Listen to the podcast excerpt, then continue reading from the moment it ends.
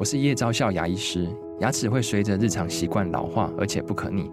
当珐琅质受损，牙齿结构会出现破裂，还有细微的小孔，导致我们牙齿变得又脆弱又敏感。这边我真心推荐贝欧尼修复牙膏，内含 BioHAP 成分，搭配正确的刷牙习惯，经科学实证，可在两周有效让牙齿再矿化，修复受损珐琅质的细微小孔。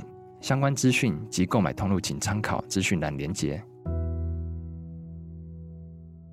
好，欢迎收听、收看今天的蓝轩时间，又到了每个礼拜一我们的阅读跟趋势的单元啊。那刚才听到这首歌曲呢，是来自于呢呃民歌时期的一首呢非常呃这个脍炙人口、非常大众化的一首歌，叫做《飞扬的青春》啊，也有点反映出那个时代，因为那个时代的民歌手都很年轻嘛啊，很多都是大学生哦，所以就是飞扬的青春。那事实上呢，这个民歌四十九高峰会啊，在今年的话呢，一样啊，也要这个呃盛大的举行在年后啊，所以的话呢，呃有些呃歌曲。哦，也趁这个时候呢，来回味一下。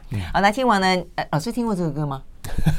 我有过青春，青春我有过青春，但是没有飞扬过。啊，真的吗？不会啦，你的青春应该很飞扬吧？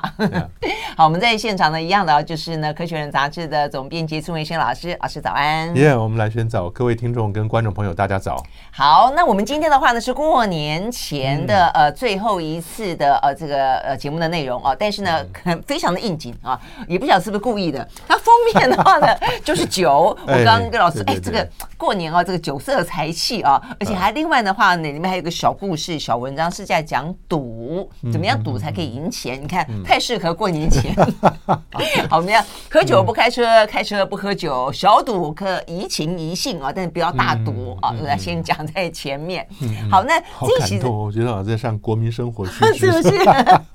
哎，我如果我们不加不加警语的话，我们电台会被罚钱。哦，好好好，好，科学实验，科学实验，对，科学实验。呃，这今天的这个《科学人》杂志封面故事非常。有趣啊，它是一个呃一杯红酒哦，所以里面的话呢，在跟我们讲到红酒的身世，葡萄从什么时候开始呢被酿成酒？呃，但除了这个之外的话呢，呃，这个封面啊，它还摸起来事实上是有触感的，因为上面有它的什么 DNA 哦，呃，DNA 上面的四个碱基，碱就是酸碱的碱，基就是基础基隆的基啊，碱基四个碱基就叫。A T G C，这四个，如果你去看它的名字，什么什么线飘零、鸟飘零、什么嘧啶什么，那太复杂了啊，很多人都背不起来的。但这四个碱基呢，其实就是 DNA 的双螺旋键里面那两个螺旋呢，不是有两股吗？啊，对，就像你说像脚麻花一样两股，但两股中间呢，会像有阶梯中间那个横板那样子隔在里头的。有有有有有，每一个横板是两个碱基。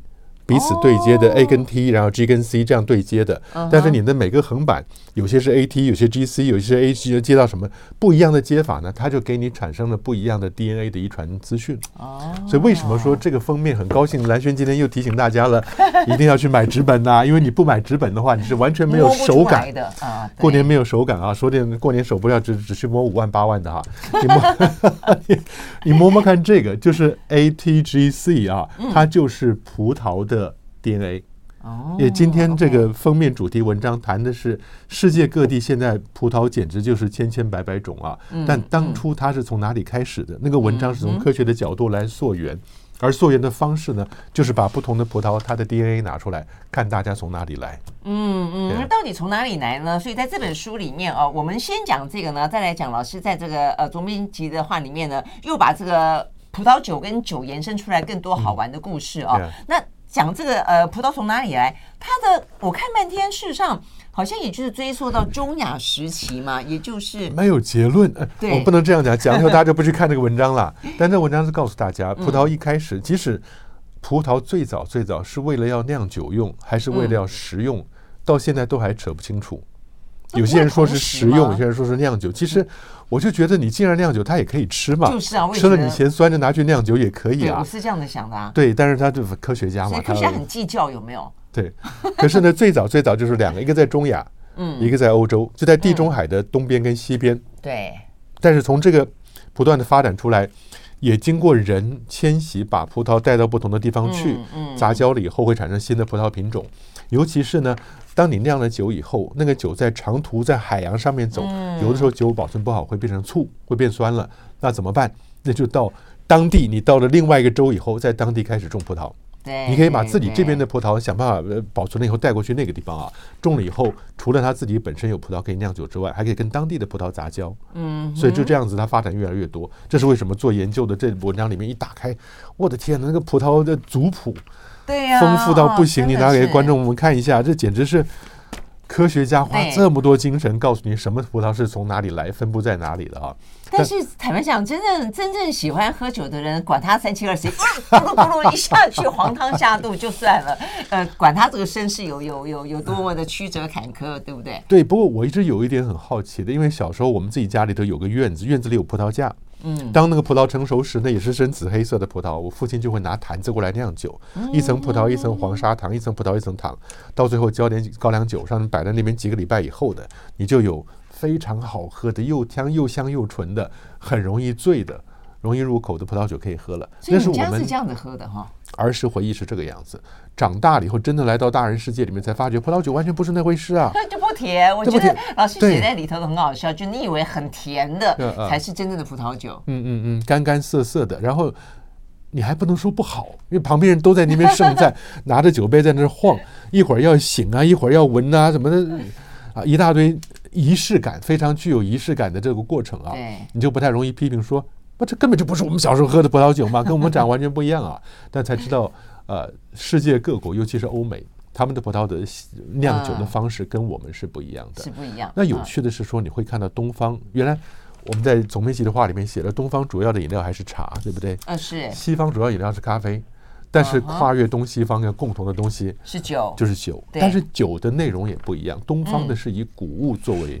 优先的米呀、麦呀、清酒啊，什么这些的谷物酒，但西方呢比较多的是水果酒，葡萄这些东西。对对对，所以我们很多都对我们就是什么米酒，对不对？对对对。呃，像韩国有荞麦酒啊，日本有那个对对，日本的清酒都是米酿的，韩国的也是嘛。我们的呃高粱也，呃我们高粱是麦。大吟酿是焖米要多仔细仔细做的那么多讲究的东西啊。几个几个的哦，对不对？对，兰轩，我发觉我们做的一件事情，观众、听众朋友听到这一系列以后，以后他再喝酒，他就没有办法。轻松的去享受那个酒，他就会开始回到科学上的思 思考，为什么我们谷物酒他们是水果酒，搞了一大堆科学。不过我觉得也好。对啊，这样也还蛮好玩的。而且刚刚老师讲到说，呃，因为大航海时代的关系，所以呢不能够带着葡萄酒呃上路，所以他才会在他们去的地方开始去种葡萄，所以才会。如果喜欢喝酒，我们会知道所谓的 New Age 嘛，就是所谓新世代。所以新世代酒是这样来的，就是说你在这点上已经超越我了，是吧？旧旧世代讲的比较是中亚啦、法国啦哦那些。就从 Burgundy 啊什么的，那但是呢，呃就没有办法应应这个英法哦，他们这个大航海时代的需求，那所以呢，所谓的智利的、呃美国的都算是 New Age 嘛，纽澳也是嘛，对不对？澳洲的，对对对，对。我也是看了这个才知道，哦，原来 New Age 是这样的来的，就大航海时代他们呢，呃，就是避免这个葡萄酒在呃这个旅途的过程当中过度发酵了，不好喝了，所以就干脆在当地种，当地去去。呃，栽种去酿造嘛，对不对？对对，我觉得这边有两个特别有趣的点，一个点是红葡萄酒跟白葡萄酒，嗯嗯，所以你很容易搞混。我们讲说红酒，大家说哦是葡萄酒，白酒都以为是高粱酒，不是啊？你在在西洋那个场合上面，白酒讲的还是 yeah white wine 是只要讲的 wine 是葡萄酒啊，对。但是呢，会知道，哎，看了文章以后知道，红葡萄酒是连着葡萄皮啊，对对，一块酿。白葡萄这是呃，科学人杂志特别邀请到台湾的一位呢。呃，品酒专家对不对？Yeah，林才佑先生。林才佑先生他他的文章里面讲到的很很好。Yeah，所以我觉得讲相声不是讲吃葡萄不吐葡萄皮儿哈。对。你把那个皮儿放在里头，到底有那样的？还有一些是粉红酒。对。你有白酒，有红酒，还有粉红酒，听起来好像是女孩子的专利啊。呃，他们里面有讲说很多女孩子爱喝，但是我没有喝过哎。但是上海里面讲到那个陈千浩，我们前段时间才访问他哦，啊，所以他们讲到就有点像老师你说你小时候你爸爸酿的，他们酿的酒就在里头讲到的，这个叫做加。加烈酒，加烈酒就是台湾的葡萄酒的话呢，是颜色偏黄偏淡，因为像橘色、橘黄色，然后是甜的，然后酒精浓度比较高。它里面有讲，告诉大家说为什么。所以我们休息了呢，回来再告诉大家为什么。那除了这个呃，台湾就是东方的呃葡萄酒，为什么跟西方的呃白葡萄酒不一样之外？嗯，老师在这个总编辑话里面还跟大家讲到酒测测验，啊，酒测就是他老师很无聊的 决策。为什么呃酒测要怎么样子呼气？为什么可以测得到？然后呢，还有什么？为了科学这点牺牲算不了什么哈，我们很努力就每个人在那喝酒的时候，就他还有一件事，对对 对，红酒的口感到底跟价格有什么关系？待会儿回来再听听看。对对对对对，这个也很好笑。看看蓝轩的感觉如何？休息，马上回来。I like 103, I like radio 好，回到连线时间，继续和现场邀请到了《科学人》杂志的总编辑孙艺兴老师啊，来聊这一期呢。呃，《科学人》杂志的封面故事讲的是葡萄酒啦啊。那这个追本溯源去了解呢，人人类啊什么时候开始呢去酿葡萄酒？然后呢，葡萄酒从哪里哦开始呢？呃，发迹的哦，一开始讲从从什么中亚啦，什么乔治亚啊这个地方。但是呢，东方西方的葡萄酒不太一样啊。这边就讲到说，我们的葡萄酒，呃，他他在解释啦，就是。呃，东西方的葡萄酒，就红酒是因为呢，葡萄带着葡萄皮那去酿，所以变成红葡萄酒。那白葡萄酒的话呢，是葡萄去皮，所以才叫做白葡萄酒。所以你不要以为说红葡萄酒跟白葡萄酒是两种不同的葡萄，不是 同样的葡萄，只是带皮不带皮啊。然后的话，粉红色的粉红酒的话呢，他讲说就是。嗯，那皮在里面一段时间，小小的一段时间哦，所以没有那么红哦，就就有点粉红哦，就就把它拿掉。那呃，在台湾的葡萄酒的话呢，我们有种叫做橘酒，我觉得这还蛮特别的。Yeah，橘酒的话呢，讲到是把白葡萄挤破以后，连皮带汁丢到瓮里面。我没有那么多研究，我只知道橘猫，我不知道橘酒。橘酒橘橘色的就变橘色的，所以它这个叫做现在很流行，说叫自然酒。啊、哦，所以你家里养橘猫就要喝橘酒，我也不知道为什么。哦，我觉得刚刚呃蓝轩，我跟你讲很有启发。嗯、跟你这样聊聊天以后，嗯、突然想到，我们这个封面不是看了红酒本身就是饮馋以人馋涎欲滴的把酒嘛，而且你摸上去还是那个葡萄的已经解密的基因图谱 A T G C 的四个碱基嘛。啊嗯、除了触觉跟视觉之外，我真的希望有一天哈、啊，这个这个杂志拿来，你可以闻到那个酒的味道。我不知道，哦、我只是 crazy ideas。我们有很多充满创意发想啊！我会把这个提给我们科。上次你不是有一次是有触感的、有温度的吗？对呀、啊，都可以做出来了。所以，这我们的五觉、五种，我们透过这五觉去认知我们自然环境的，都可以设法把它导到《科学人》杂志的封面里面去。哦、这样子很神奇啊！因为比方说，他讲到说橘橘酒，它是茶香。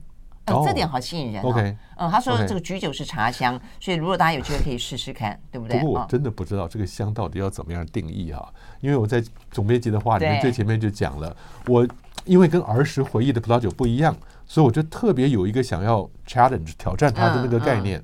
有一回吴大猷科学营呢，刚好那年的主题是生命科学，里面有一段讲心血管疾病。嗯哼，那心血管疾病里面有一个次主题，就是说到底。喝红酒，嗯，对，呃，降低心血管疾病发生的几率有没有帮助？嗯、那晚上我们都有尖端课题辩论嘛，把学生分成两组啊，嗯、然后一百个学生大家互相辩论，有些有趣的题目。其中一个题目就是这个：说如果你的朋友他并没有喝酒的习惯，你会不会因为希望他降低心血管疾病风险？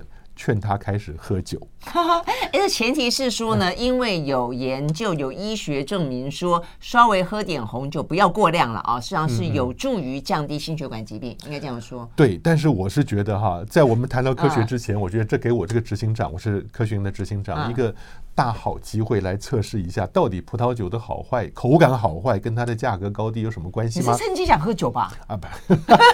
我们就看，因为是呃，吴大猷科群那时候都在西头嘛，开车上西头的路上，经过的酒庄，我就买了四瓶红酒，价格从三百到三千，你可以很三百到三，你可以很明确的对区隔出四种酒它的价格差别嘛。那到了晚上要做活动的时候，反正学生自愿报名，那都是大学生，已经学生一定踊跃报名的。哎呀，我们就把那个酒的商标都拿报纸把它包起来，上面写一二三四，到了一个一个小小杯小小杯，让那些学生呢盲测，对，来年测测了以后，各组回去，每组大概九个人左右哈，回去以后讨论完以后，你把你觉得这四种酒的顺序、价格高低写出来，你知道吗？十组学生没有一组答对。所以我我那时候好高兴，我就说价格跟口感完全不相干。也就是说，你你是不是口感是个后天训练出来的 acquired 嗯 taste，、后天训练出来的一个概念？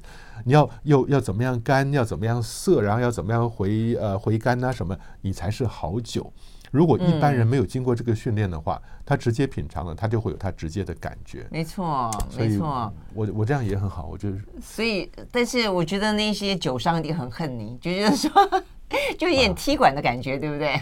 也没有啦，就是你会发现大家讲这个酒好，那个酒好，那到底它的好的定义是什么？嗯，嗯是说你已经知道，就像我们大家熟悉的那本书《小王子》一样，嗯哼，要跟他讲说，小王子一般大人会说这个房子好漂亮，窗口有什么鸢尾花啊，或者是屋顶上有什么样的粉红色的瓦，嗯讲了半天没有用。你要跟他讲说这张这栋房子一百万美金，旁边说哦好漂亮，就是你已经完全变成你会用不同的角度去评判一件事情了。有些变成是后天的，而且是额外的去赋予它某些意义，对不对？而不是原本本来的。否则照理来说，反正酒你喜欢就是好酒。我老是这样觉得，对不对对对对您只只要要喜欢。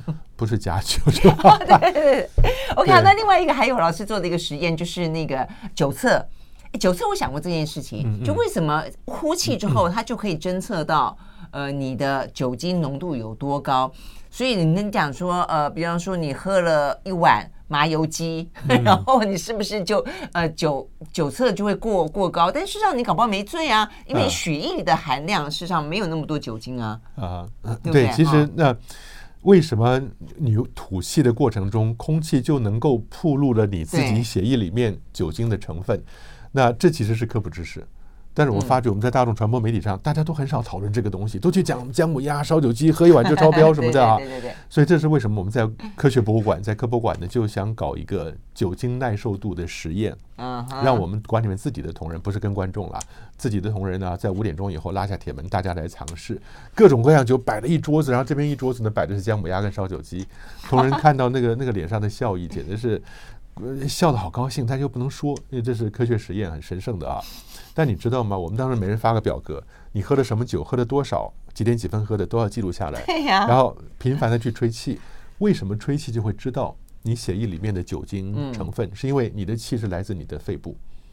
那肺部呢，有很多肺泡，嗯，肺泡上面有很多微血微血管，嗯微血管那个地方就可以透过扩散作用交换氧气跟二氧化碳。嗯，也就是你吸进去的氧气进去了，你身体里面肺的不要的二氧化碳在那个地方交换出来，嗯，所以你吹出来很多是二氧化碳。二氧化碳里面呢，尤其经过了微血管里面出来，它就会忠实的反映你血管里面的酒精浓度，是这样来的。哦，是这样子自肺泡来的，对对对嗯嗯。那老师他们还邀了那个警察，就是 帮人家量酒测的警察也来现场吐一吐气，这个对 这个还蛮好笑的哦。现场还有什么有趣的事情？我们休息了再回来。我喜欢，我喜欢。好，回到蓝轩时间，继续和现场邀请到了孙月仙老师呃来聊这一期的《科学人》杂志哦，讲到的是红酒啊。那过年的话呢，很多人在家里面可能就会喝点酒啦，各式各样的酒都有有可能喝啦哦。所以呢，就聊聊呢跟酒有关的一些知识跟一些常识啊。这个常识刚刚讲到说是做酒测，可是你们还蛮好玩的，你们就很煞有介事，然后还邀请了医生来现场，还邀请了警官也来哎，对对现场。对对对，警官就真的带着那个那个吹气的酒测器啊，来给我们。那带了两种，一种是八万块钱的，一种是二十二万的。有分两种啊。对，他说八万的话，你只要口腔里面有酒精，他就超标就罚。二十二万呢，是它精密到可以分辨你到底是血液里面的酒精，嗯，还是口腔里面刚吃了姜母鸭烧酒鸡的酒精。哦，可以这样分得出来。对，如果是口腔酒精的话，他告诉你是不罚。哦，那你知道我们在场的观众的下个问题就是什么？啊，你们警察在路上用的是哪一款？对呀、用哪一款？如果都用八万的，那不每一个人都要被罚。问警官就是多少？他说我们现在普遍都用八万的，但慢慢朝 二十二万的方向去转换啊。我们希望转换速度快一点。真的。但有趣的是，当警官哎，我们问的警官，我问他说你抓过的酒驾，呃，酒驾的酒测值最高的是多少？你记不记得我们零原来是零点二五嘛？对就是你呼出的每公升的气体里边不能超过零点二五毫克的酒精嗯。后来因为那些酒驾事件呢，就降低到零点一五，零点一五。哦，是这样子。他抓到。的最严重的是一点零五，嗯，一点零五，那就是你的几乎是十倍了。所以 amazing，那 was amazing。嗯我说那个人什么样的表现？他说那个人骑的摩托车，骑到红灯前面停下还会停，停下来以后头低下来就睡着。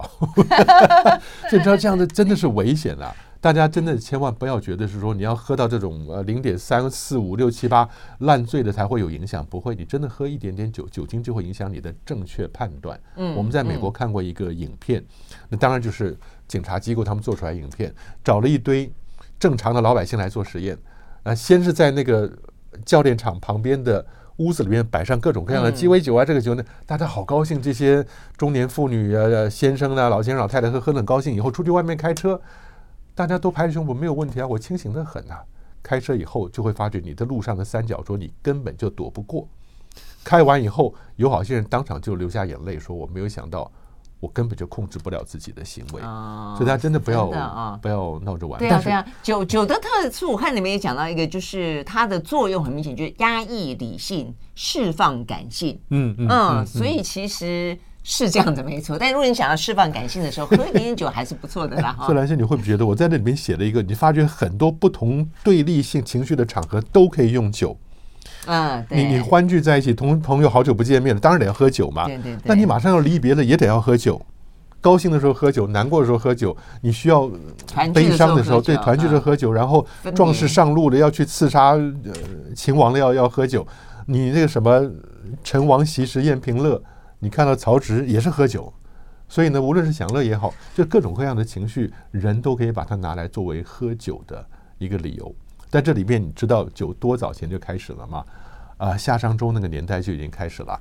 但是最有趣的是，我们在三十周年科博馆的时候做了一个展览，叫“鼎立三十”，嗯哼，就做青铜器的展览。那你会发现在总编辑的话里面，我们特别找了一个四方鼎，那个叫方鼎啊，方鼎里面有铭文，嗯哼，甲骨文跟青铜器上面的金文，那个铭文上面的尊尊敬的尊，嗯哼，这个字是什么象形呢？你仔细去看那个尊那个字啊，是两个手。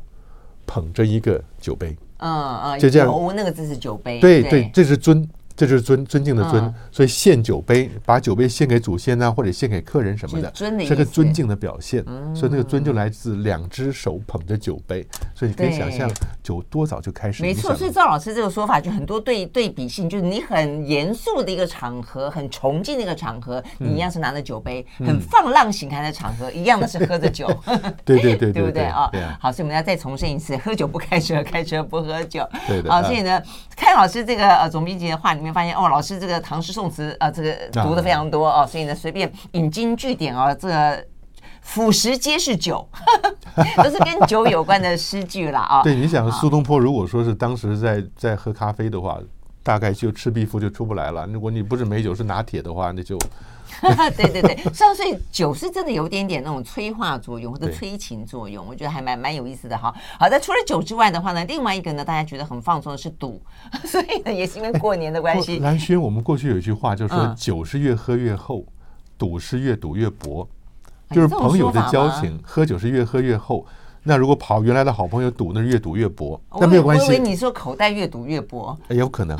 原来是人情朋友的友情越赌越薄。Yeah, yeah。哦，讲讲钱伤感情，确实没有关系。但是我们从科学角度来看，对呀，我觉得这一期真的好特别，就是他们也是不是因应过年的关系，就刚好有一个啊，这个真的蛮有趣的，讲到说怎么样子在赌场可以呢大赚小赔。嗯，我们还是要强调一下，这个小赌怡性就好，好不要大赌。那这个部分真的从科学角度讲，蛮有趣的，是真的。可以这样子吗？就确定只要学会这个叫凯利公式的，就可以大赚小赔。你你知道，很多时候你只要讲到赌博这件事情啊，总要前面要加上这个冠冕堂皇的说逢赌必输啊，十赌九输啊，千万不要去碰触啊什么的。但是说老实话，如果赌场给你的感觉是你一定会输，你觉得你还会进去吗？所以赌场摆出来的东西都让你会觉得它的几率是是 even 的。是我们两个人几率是相等的，你才愿意下去赌嘛？如果说我们俩要赌的话，你你你获胜是百分之七十，百分之三十，我说谁白痴跟你去赌去啊？嗯。但是呢，他就有办法在中间有些小小的 niche，让你去去输。譬如说什么东西，从最简单的开始，各位，如果大家都不会赌博的话，一旦你进到了 Las Vegas 或者是 Atlantic City 的那个赌场，进去以后，第一个你会碰到的，呃，生手。会碰到是什么？吃饺子老虎。对，那吃饺子老虎很好。蓝轩，你答对了，抢答第一题，要不要抢答第二题啊？吃角老虎给人的感觉是什么？你一进去以后，你为什么会知道吃角老虎在哪个区域？它就摆在你正前方啊，而且哗啦哗啦哗啦，声音好响、啊、就是这个钱都是往下掉的，对的。所以你一走进去以后哈，钱往下掉的感觉。你一走进去后，发觉大家都在赢钱。哎，你不敢这样讲，搞不好是音效会不会？他故意放这个哗啦哗啦。太好了，你看蓝轩讲了这么多年《科学人》杂志，终于有非常强烈的科学探知的精神了。嗯，因为这是一个不公平的正向加成的效果。是，你赢钱的时候它往下掉，那个声音很强烈；你输钱的时候没有声音。你可以想象，一百台吃饺子老虎摆在那个地方，只有五台在往下掉钱，九十五台都在输钱。可是舞台的掉钱的声音是如此的明显，你就觉得大家都在赢钱。嗯，公平的，所以你回去要跟赌场的老板讲说，从科学角度要公平，也就是赢钱的话往下掉钱，输钱的话要有一个那个哦呀，对对对对对。那你可以想象那个区域会变成什么样子？就不会有人要，全部都是哦一哦一啊，没有人就要去了。所以赌场其实很多有小的 tricks，他会想办法去赚你的钱啊。就是。但是在这篇文章里面讲到的有两种方法。去赌博的一个叫平赌，嗯，公平的平，嗯，什么叫平赌呢？就是你，你每次下注，假设你下注一块钱，赢了他赔你一块，输了这一块钱就没有了，嗯嗯，那你要怎么样维持你不输？就是每次输了之后，下面一个下注就是前面的两倍，嗯，这样。但是你赢的，你你碰到你赢就很少，譬如说你先下一块钱，输了，对。第二次你就下两块，两块钱。输了，第三次下四块，嗯哼，输了，那你输了几几块钱了？一二四，三块钱嘛，三块四七块钱了，七块钱了输了七块钱了。那第四次要下多少？刚第三次是四块钱，第四次下多少？八块钱，八块。对，如果八块你刚好赢了，嗯，他赔你八块，所以你原来输了多少？七块，哦，你赚一块，赚一块。这种拼赌法到最后永远是一块。真的、啊？那即便到最后我下注下了一百万，我就拿回一百零一一百零 一百万零一块啊？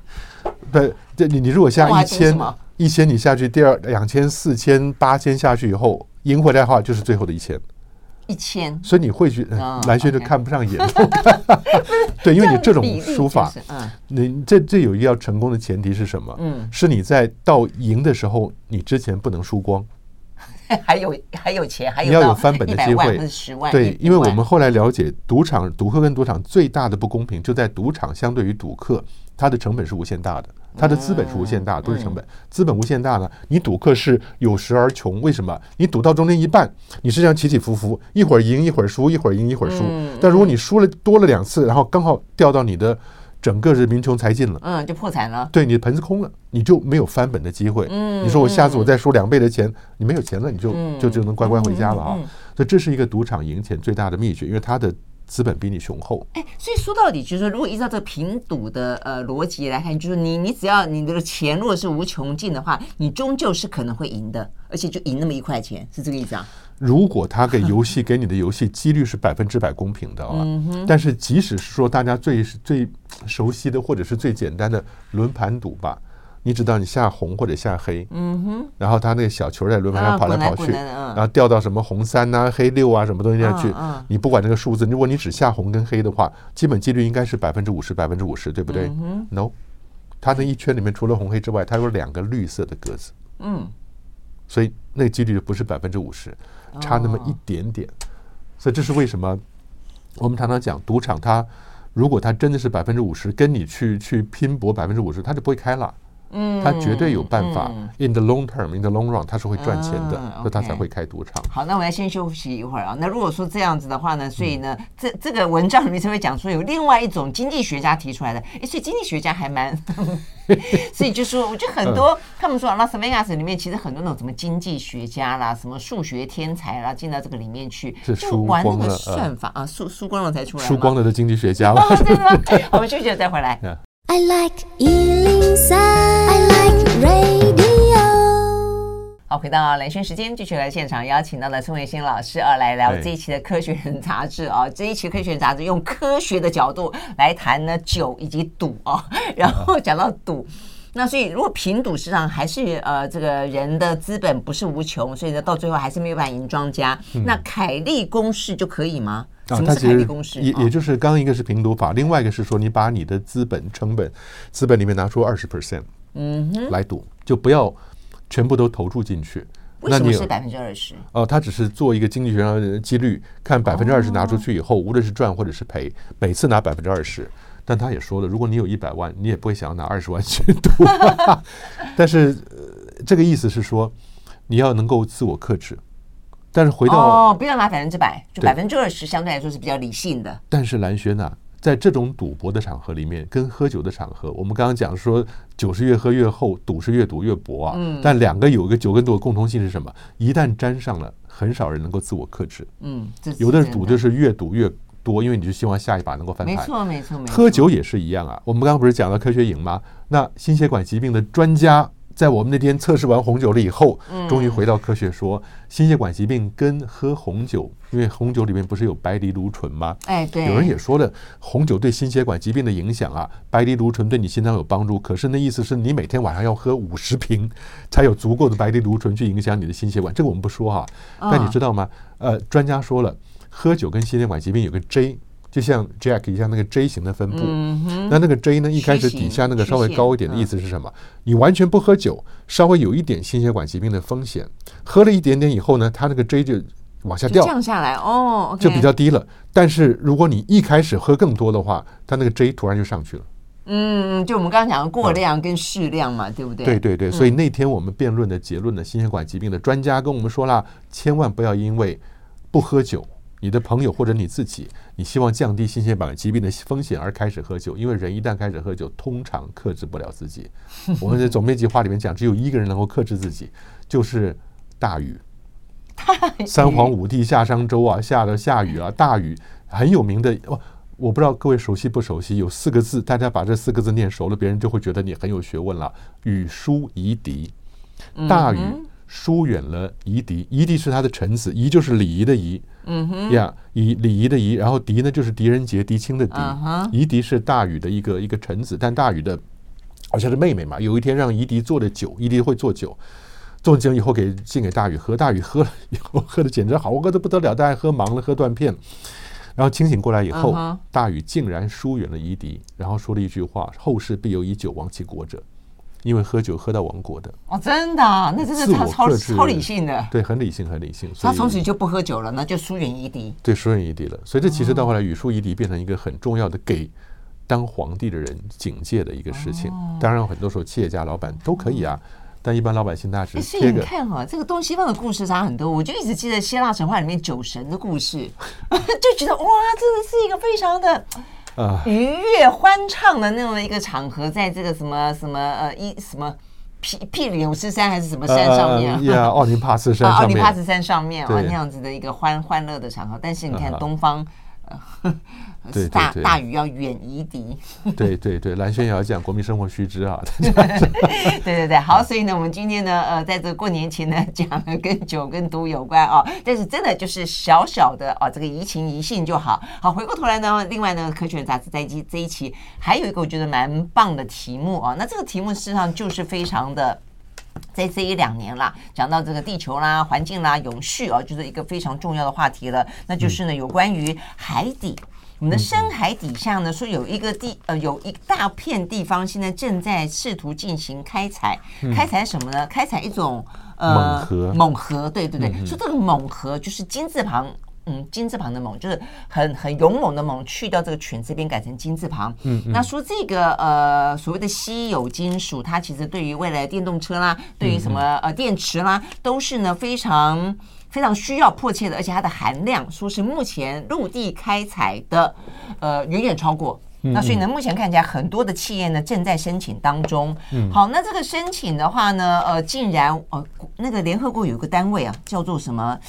嗯，我看这个单位的名称啊，它有开辟的一个 ISA 国际海底管理局哦，这是联合国的所属单位。目前被批评说，它几乎对于业者的申请来者不拒。好，那如果说依照他们的做法的话呢，现在可能在今年、明年就要开始往海底去开采了。那真的是有助于未来的产业的发展吗？还是因此而破坏了海洋的生态？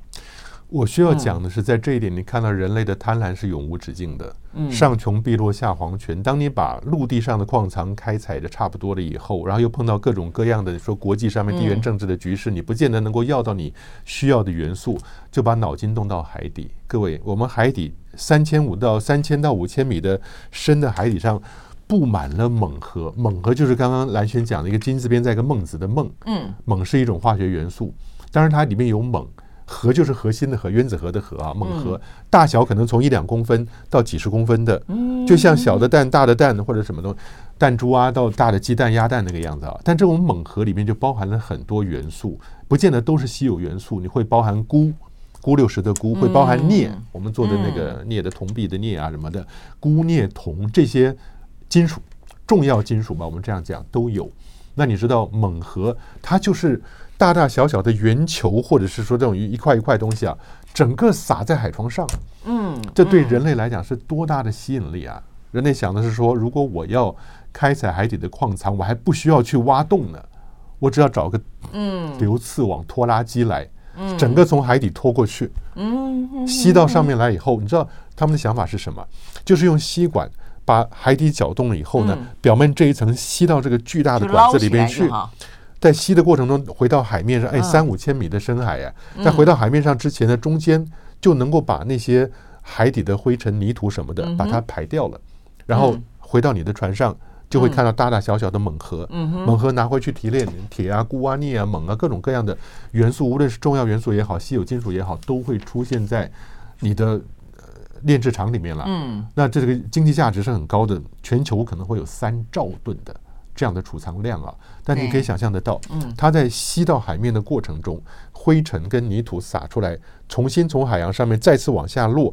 你不要以为这是正常的沉积过程，no，它会落在现有的珊瑚啊、各种各样海底生态的上面，就会严重的破坏的海底生态。更不用说你在捞的过程中。你是整个把海底刮了一遍，你觉得那个那个海底生态还能够存活吗？嗯，所以当时刚刚蓝轩讲到说，到底呃国际的管理局让不让大家去在海里面开矿？那显然不是说他有求必应了，而是说他根本挡不了。怎么说呢？为什么会挡不了呢？我也觉得很奇怪啊。那当然了，这些要去开采的人，他们有一些非常漂亮的说辞了啊。这个说辞就是说，哎呀，这个地球上面呢，这个陆地上面的开采啊，也衍生了非常多的问题。比方说，用童工呃去进行相关的采采矿，所以不希望看这个事情再重复出现吧？哦，那么我们就来采取这个比较人道的做法，就在深海去进行采采挖啊等等的，就是听起来很冠冕堂皇，但是事实上是这个样子吗？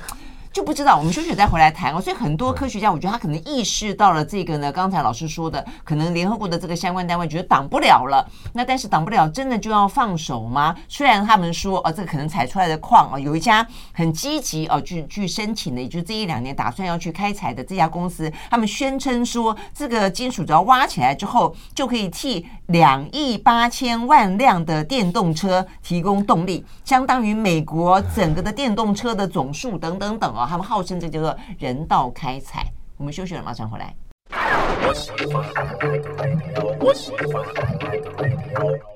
好，回到兰萱时间，继续和孙彦新老师啊来聊这一期的《科学人》杂志啊。那我们刚才讲到这个呃很重要的话题哦，是在深海，目前看起来呢不少的一些因应啊，这个现在呢全球的这一些呃稀有元素啊，这稀有金属的需求，他们开始希望能够在海胆的进海深海啊这个进行一些探勘跟一些挖矿。那呃联合国面面临目前面临非常大的压力啊，到于许可还是不许可呢？好像千万难。但是呢，中间也讲到说，呃，他们有很很很漂亮的理由啦。哦。但是这边也讲到说，像是这个锰核，刚老师描述了一些哦，他们在讲到说，它是千万年。呃，悠长的历史当中，才衍生出这样子的一些很特殊的金属。他们描述说呢，它要在一个相当程度的压力以及什么温度啦，跟一个环境里头，才可以出现这样的一个锰合。他们说那个压力很神奇，他们在描述这个压力，就是在某种深海底下才可以形成。说那个地方，第一个没有光照，第二个温度呢大概是零点啊，就零度 C。第三个呢，这个压力之大，就像是两头大象。站在你的脚拇指上，我觉得这个形容好好鲜活。我想，哇，这很重嘛？Yeah, 对，那个压力是在海底深处，压力很大啊。然后它重点是，这些锰核是怎么出现的？因为海底深处呢会有一些结合的东西，就像你说我们在下雨，嗯，之所以会下雨下雪，它会有一些灰尘在空气中飘的，它可以作为河，那个河呢就会啊、呃，劈它那些水分子连接在上面以后，它就呃冷凝的会下来。那所以结合的，就要中间有个河。那这个锰核之所以会产生，很多时候可能是个鲨鱼断裂的一半的牙齿啊，或其他什么什么小东西啊。就像你说珍珠在贝壳里面，它一个小东西在里边以后，经过千万年，对，它会有很多东西落在上面，沉积的金属慢慢在这些锰核的，在这些核的周围呢，逐渐一层一层产生出来以后，它真的会花千万年的时间才会长到几十公分这么大。但是人类毫不客气捞上来就就就使用了啊，那这是为什么？我觉得《科学人》杂志还是很有社会良心，他会提到这件事情，大家注意到海底采矿对海底生态的影响。嗯嗯，是啊，尤其他这边一开始的第一页就让大家看到这个当中的这个生物，海百合，我都我都说不出来这是什么生物哎、海百合，海百合，海百合，很像一朵花。然后它它它，但它是竹节哦，对，生物对不对？这个东西可以变很大，你知道，很多时候你到在那个深海当中，自然生态的博物馆、自然馆里面去，科博馆其实也有。但你到很多其他世界各地的国际级的自然馆里面，进门以后哈，标本海洋标本里面恐怕就是一面墙那么高的一个巨大的海百合，有这么大，它的化石摆在上面的，所以那种真的是很漂亮。但是海底生态，尤其他说的到了三四千米的深度。那边百分之九十的生命可能是你都没有见过的，还没有出现在教科书上面。嗯、对。但当你把四五千米的海洋海床打捞一遍以后，这些生物也都完蛋了。对啊，他们还在吗？OK，我想这个话题事实上就是呃，这个《科学人》杂志这篇文章呃关注的最主要的原因了。哦，那这一片深海的话呢，是位居在墨西哥到呃夏威夷中间一大块的地方啊。哦，全球都有。对。它只是只以这个地方作为一个例子，例子但全球有好几个地方都会有猛河，连台湾高雄。到到西南部的海床上面也会有大量的猛河分布，哎呦，不能说说了以后就完蛋了。对，所以你看，我觉得大家的脑袋啊，就一方面又希望永续，二方面的话呢，又希望能够找到更多的商机。所以我想这个战争啊，目前呢正在深海当中开打。非常非常谢谢这个孙宇晨老师啊，在今天给我们介绍这一期的科学杂志，谢谢喽。OK，好，谢谢，拜拜，拜拜。